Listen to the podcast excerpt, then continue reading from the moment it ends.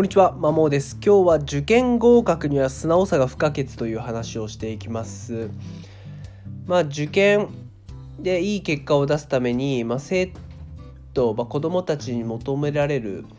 まあ、力というか特性って何だろうっていうふうなことを考えた時に、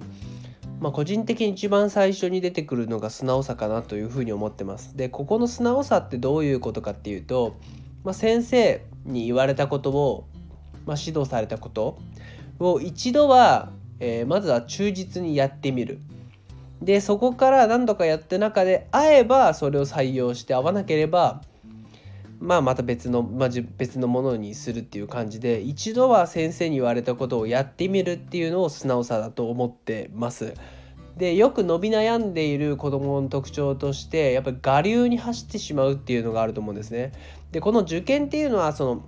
まあ、ペーパーテストで大体王道の解き方だったりっていうのが決まってるのでやっぱ長年いろんな生徒を教えてきた先生の方が大体やっぱ合ってることが多いんですね。ただ子どもたちは自分のなりのこだわりっていうのがあるので先生に言われてもやっぱ自分のやり方を押し通そうとしてしまうっていうのはやっぱ伸び悩んでしまって最終的にずっとそんな感じでいくとずるずるずるいってやっぱり思うように最終的にもいい結果に結びつかないことが多いかなっていうふうに思います。まあ、誰しもですねやっぱり自分のやり方っていうのは大事で尊いものなんでまず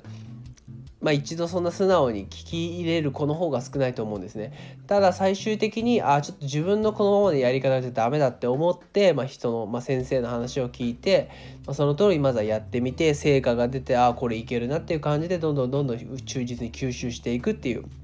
感じのパターンがあるんですけどもやっぱりですね自分の担当生徒の中にも、まあ、ものすごく言語能力高くてまあ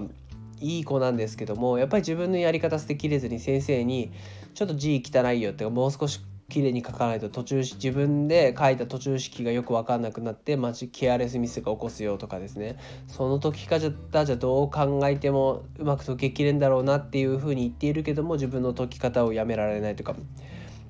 まあそういうところがあったりですね。あるのでやっぱり自分の殻に閉じこもってしまう我流に走ってしまうまあちょっと人の先生のですね話を一度受けきれずに自分のやり方を押し通そうとしましてしまうとやっぱり最終的にも伸びにくいかなっていうふうに思いますね。うん